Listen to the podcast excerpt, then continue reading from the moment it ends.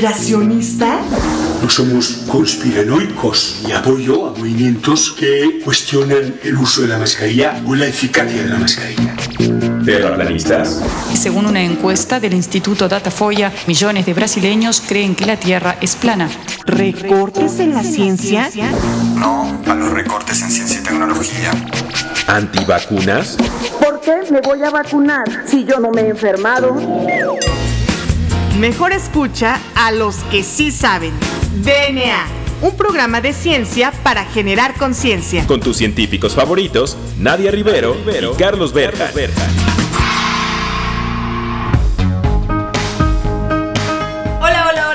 a un jueves más de DNA, un programa de ciencia para divulgar conciencia. Y así es, así es, ya estamos en este programa, en este changarro en donde nos especializamos en compartir con todo nuestro auditorio pues las investigaciones que se realizan en todo México, no solamente, como bien dice mi compañero el doctor Juan Carlos Gómez Berjan, a quien saludo pues muy amablemente el día de hoy, que no es la gran Tenochtitlán la única que hace ciencia, sino también en la República Mexicana hay muy buenos centros de investigación y por supuesto maravillosos investigadores que los conforman. Y bueno, sin más preámbulo, yo soy la doctora Nadia Rivero y me acompaña como en todos los jueves el famosísimo doctor Juan Carlos Gómez Berjan. Juan Carlos, muy buenas tardes, ¿cómo te encuentras en este jueves más de DNA? Hola Nadia, muy bien, muy feliz de, como tú dices, de estar aquí un jueves más hablando de ciencia, que es lo que más nos apasiona, y entrevistando a nuestros queridos investigadores, que como bien mencionas, no nada más de, de una o dos instituciones, sino que eh, veamos que en, todo, en toda la República hay gente muy interesante,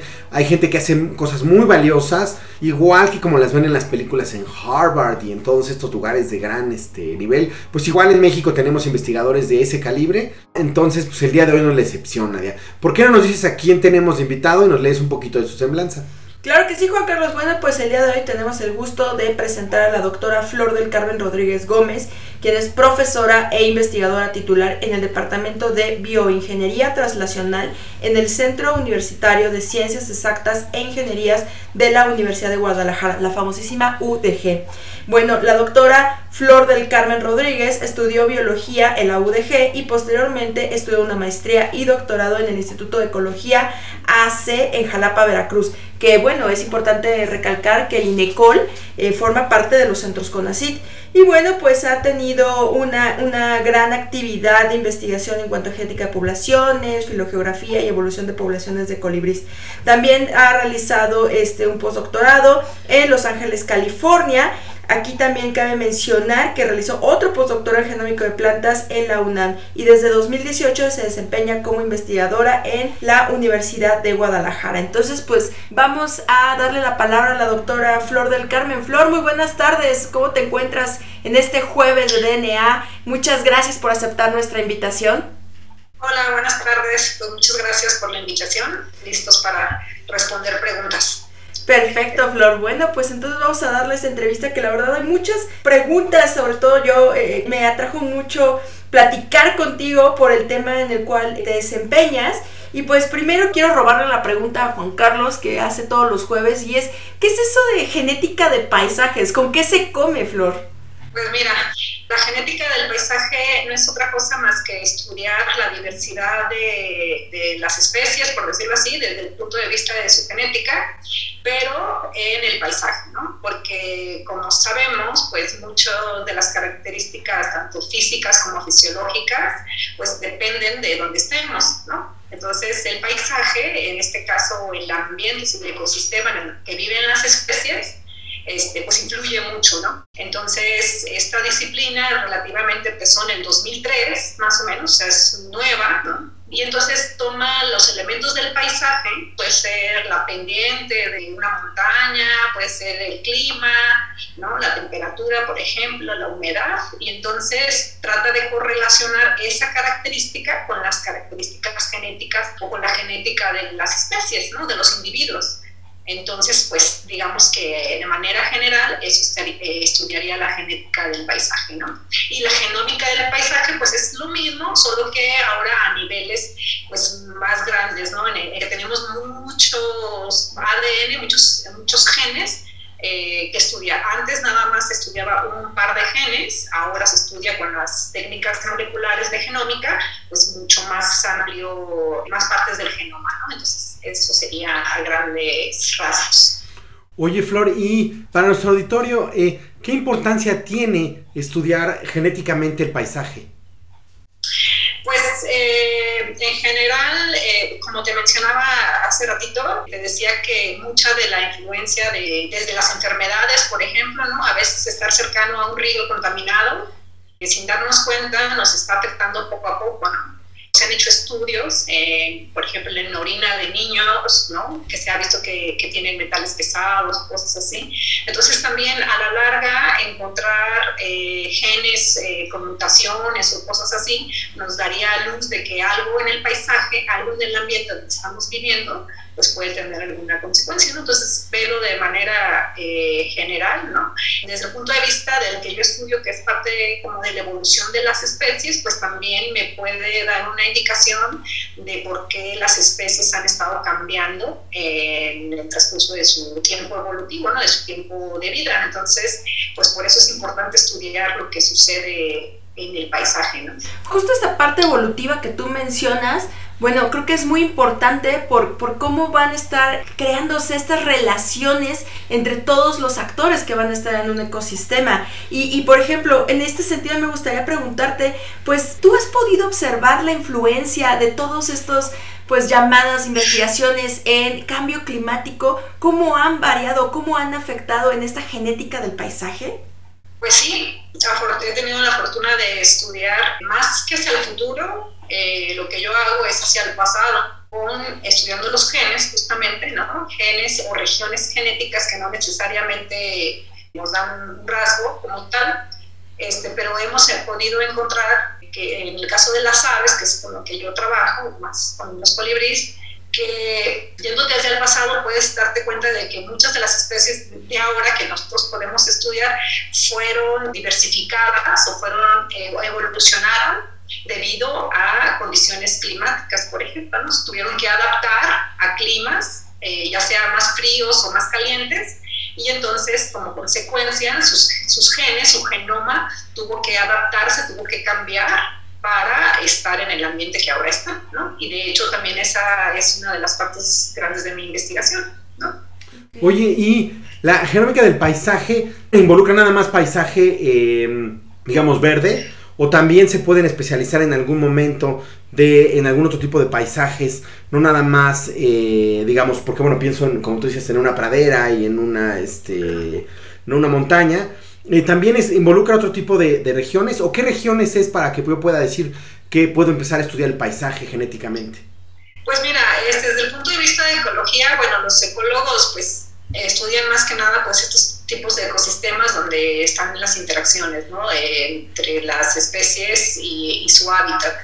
Pero eh, sí podríamos decir que un paisaje, pues eh, en el caso de la genómica o la genética del paisaje, es todo aquel eh, que puede influir en, en, la, en, la, vida de un organismo, ¿no? de un individuo. Por ejemplo, en la zona urbana, es el paisaje urbano, justamente puede afectar, que es lo, y de hecho lo que estamos viendo, varias, a varios niveles, ¿no? La, a, la, a la, tanto la distribución como en este caso pues la genética de, de los individuos. ¿no? Entonces paisaje pues, pues, podría ser este, todo aquello, digamos, que modifica o que convive e interactúa con una especie, con un individuo dado.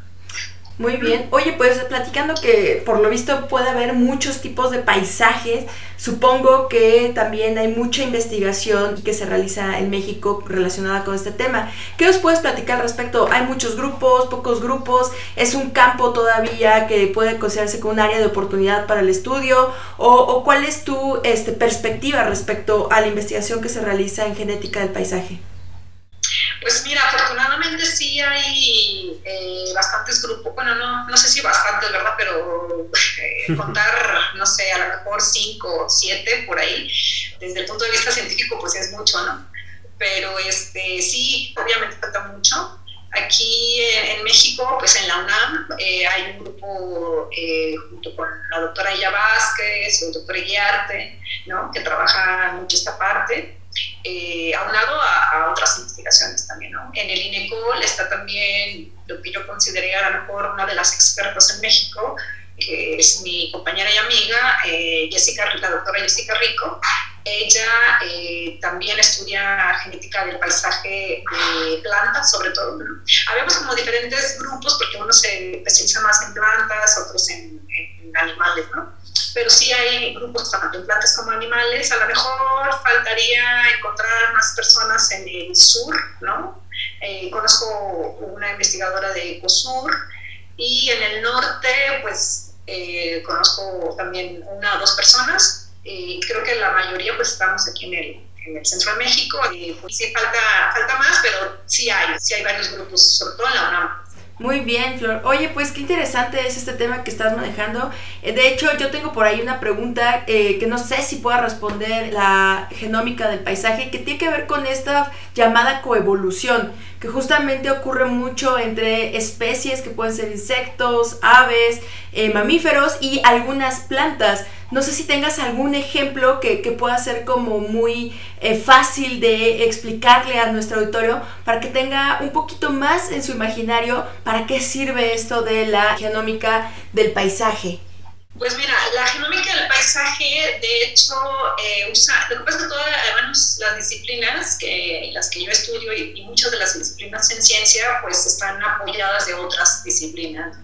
Yo empecé a estudiar eh, genómica del paisaje hace unos 4 o 5 años, pero realmente yo vengo desde la parte más evolutiva, que es la filogeografía, que es similar a la genética del paisaje, pero la filogeografía, digamos que el tiempo eh, lo considera, el tiempo evolutivo lo considera más eh, en varios análisis, los análisis que me pueden decir cuando divergieron, cuando diversificaron, cuando evolucionaron, ¿no? Esto, los, los, las especies, mientras que la genética del paisaje a veces se queda un poquito, eh, no hace tanta diferencia hacia el pasado, ¿no? Hasta ahora, la, tanto la genética del paisaje o la genómica del paisaje usa herramientas de la filogeografía, la filogeografía de la genética del paisaje, ¿no? La filogeografía, por ejemplo, nos puede ayudar a entender estas preguntas coevolutivas porque la filogeografía estudia los patrones y los procesos, eh, los genes en la geografía. ¿no? Entonces, la filogeografía junto con la genética han estudiado los procesos de, un ejemplo que me decías es un colibrí y una planta, ¿no? un proceso coevolutivo. Por ejemplo, la planta, el colibrí eh, es una, una, unión mutualista, pero que han evolucionado juntos. ¿no? Eso podría ser un ejemplo. Ok, perfecto. Oye, pues muchísimas gracias por esta primera sección. La verdad es que es muy interesante. No se despeguen porque ya regresamos. Esto es DNA. Volvemos en menos de lo que tus genes se traducen a proteínas.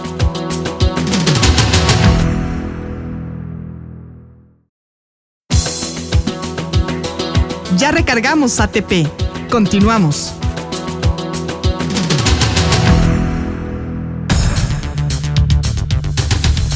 Bueno, pues ya estamos de regreso aquí en DNA, un programa de ciencia para generar conciencia. Y estamos platicando con Flor del Carmen Rodríguez Gómez. Este, Flor, nos quedamos platicando en la sección pasada de estas, eh, pues digamos, como relaciones evolutivas que puede haber entre los diferentes actores que están eh, conformando a un ecosistema, a un paisaje.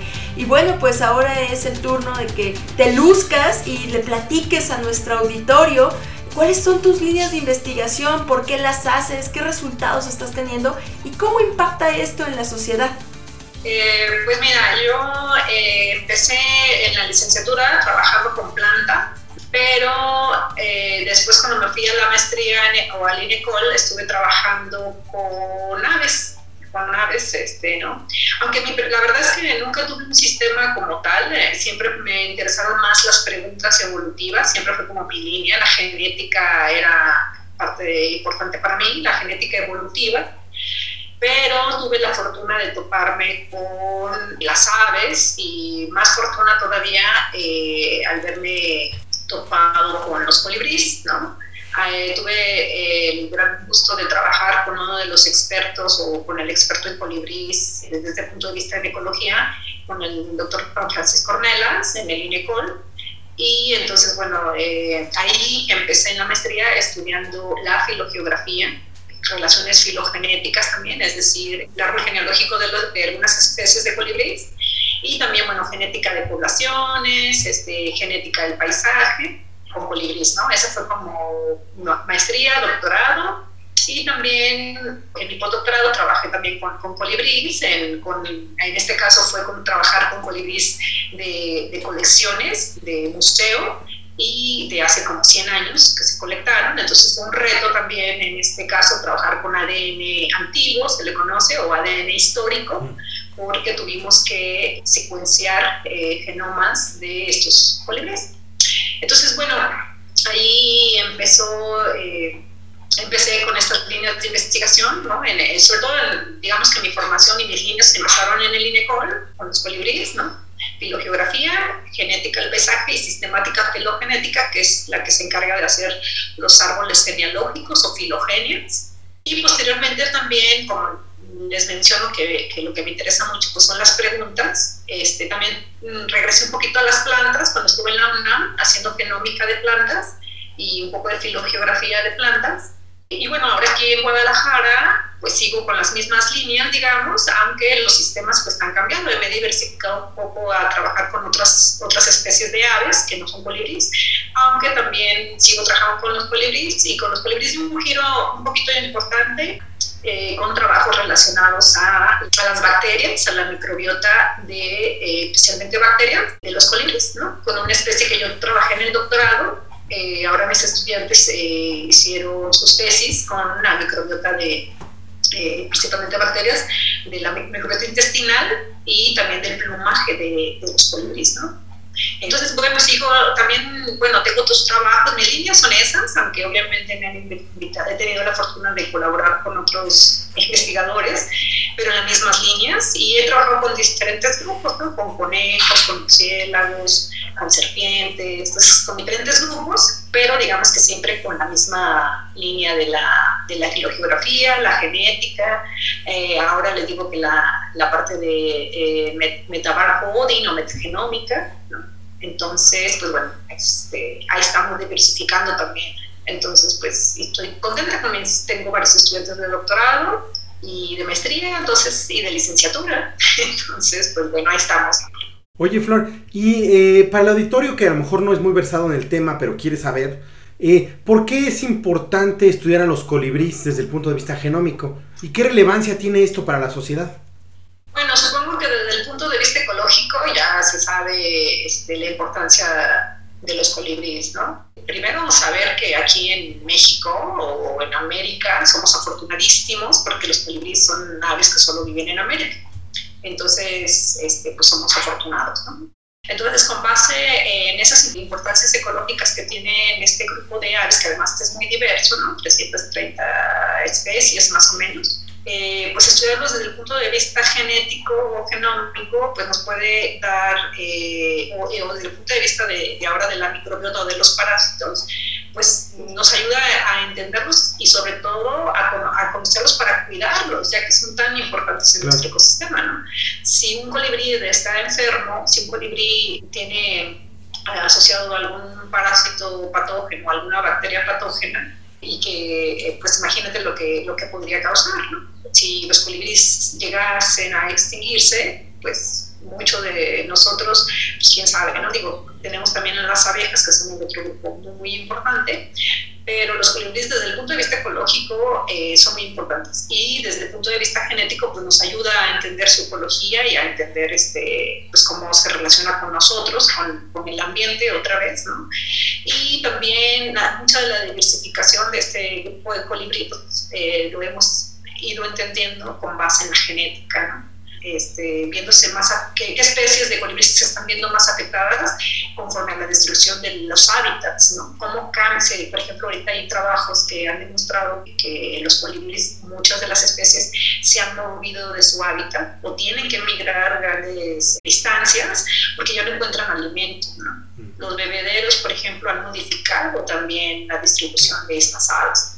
Los bebederos también, así son, no, no digo que sean buenos, que sean malos, pero también han modificado parte de la microbiota de estos bichitos, ¿no? de estos colibríes. Entonces, eh, pues eh, la verdad es que pareciera que es, a mí la verdad es que parece fascinante, ¿no? Es, es, una parte muy importante para mí, pero sí tiene muchas implicaciones porque es como si conociéramos las entrañas de, de algo, ¿no? Y entonces por ahí podemos saber para dónde va. Si la diversidad genética es muy baja, eso nos indicaría que hay que poner un foco de atención ahí porque podrían esos colibríes con poca diversidad, las especies tienden a ser más susceptibles a enfermedades, por ejemplo.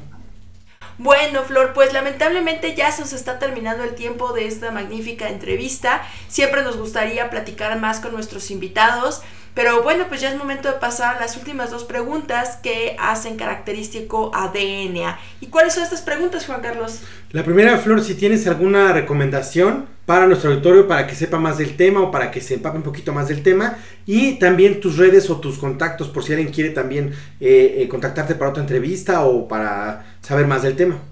Sí, eh, muchas gracias. Sí, pues mira, desde la parte ecológica, por ejemplo, está la doctora Coro Arismendi, que ella se encarga mucho de trabajar la ecología de los colibríes, ¿no? Entonces, yo, eh, ella se ha dedicado mucho a difundir también a los colibríes, ¿no? Como lo importante que, que son. Tiene una página que se llama Jardines de Polinizadores, para, jardines para colibríes. Entonces ahí la gente puede, si les interesa, de cómo preparar el néctar, por ejemplo, este, cómo poner un bebedero. No es que los bebederos sean malos, lo que pasa es que están modificando. En regiones donde no hay recurso, pues la verdad es que a veces poner un bebedero es bueno, ¿no? Y también si nomás, eh, este sí es importante que lo menciones, si ponen bebederos, por favor, hacienlos bien, límpienlos constantemente, un día sí, un día no, y no le pongan colorante, agua con azúcar y ya. Colorante se ha visto que ha traído malformaciones a los colibríes. Con algunas páginas de Facebook de eh, colibríes y colibríes y sus, y sus flores, por ejemplo, por si quieren leer más.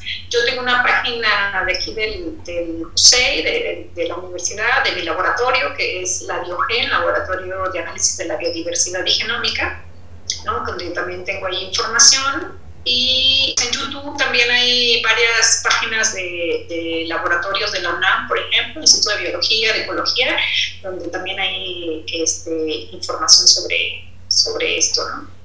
¿Qué más? ¿Tus redes o tus medios de contacto? Ah, pues está mi correo electrónico de la universidad, rodríguez arroba académicos.dg.mx, está lo, les menciono lo de mi página, la Biogen, o este, sí, si le ponen la Biogen y mi nombre, ahí les aparece también. Muy bien, y bueno, pues ya pasamos a la última pregunta, que creo que es la más difícil para muchos de nuestros invitados, ¿no es así, Juan Carlos? Así es, Flor, ¿cuál es tu canción favorita?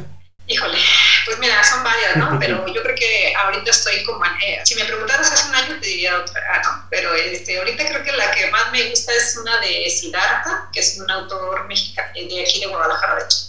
¿no? Es como rock indie y creo que es la, la canción no, se llama Bacalar, es una, una canción que me gusta mucho de él. Muy bien, pues vamos a escucharla. Bacalar aliento lento habla felicidad. Se escuchan versos en la gravedad. Llega el momento y se va.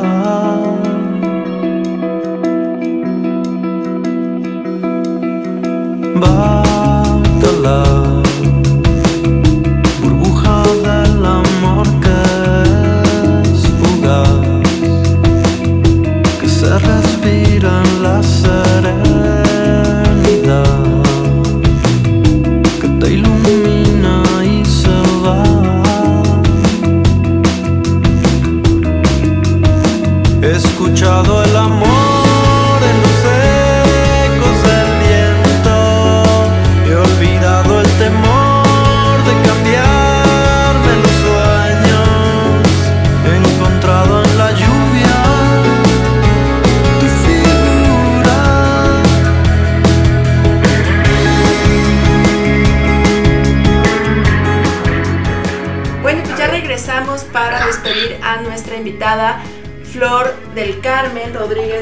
Quien, bueno, pues nos estuvo hablando acerca de los colibríes y la genómica del paisaje y nos dio algunas recomendaciones muy interesantes acerca de estos bebederos que comúnmente colgamos en nuestros hogares. Flor, muchísimas gracias por aceptar nuestra invitación y bueno, pues los micrófonos de DNA quedan abiertos para una próxima entrevista. Muchas gracias. pues muchas gracias a ustedes por la invitación y bueno, esperemos que vernos próximamente por acá. Gracias a todos. Muchas gracias. Bueno, pues también agradecemos a nuestra productora Claudia Flores y a Ciudadana 660. Juan Carlos, muchas gracias por un jueves más de DNA, un programa de ciencia para hacer conciencia. Así es, Nadia, pues hasta la próxima. Hasta la próxima.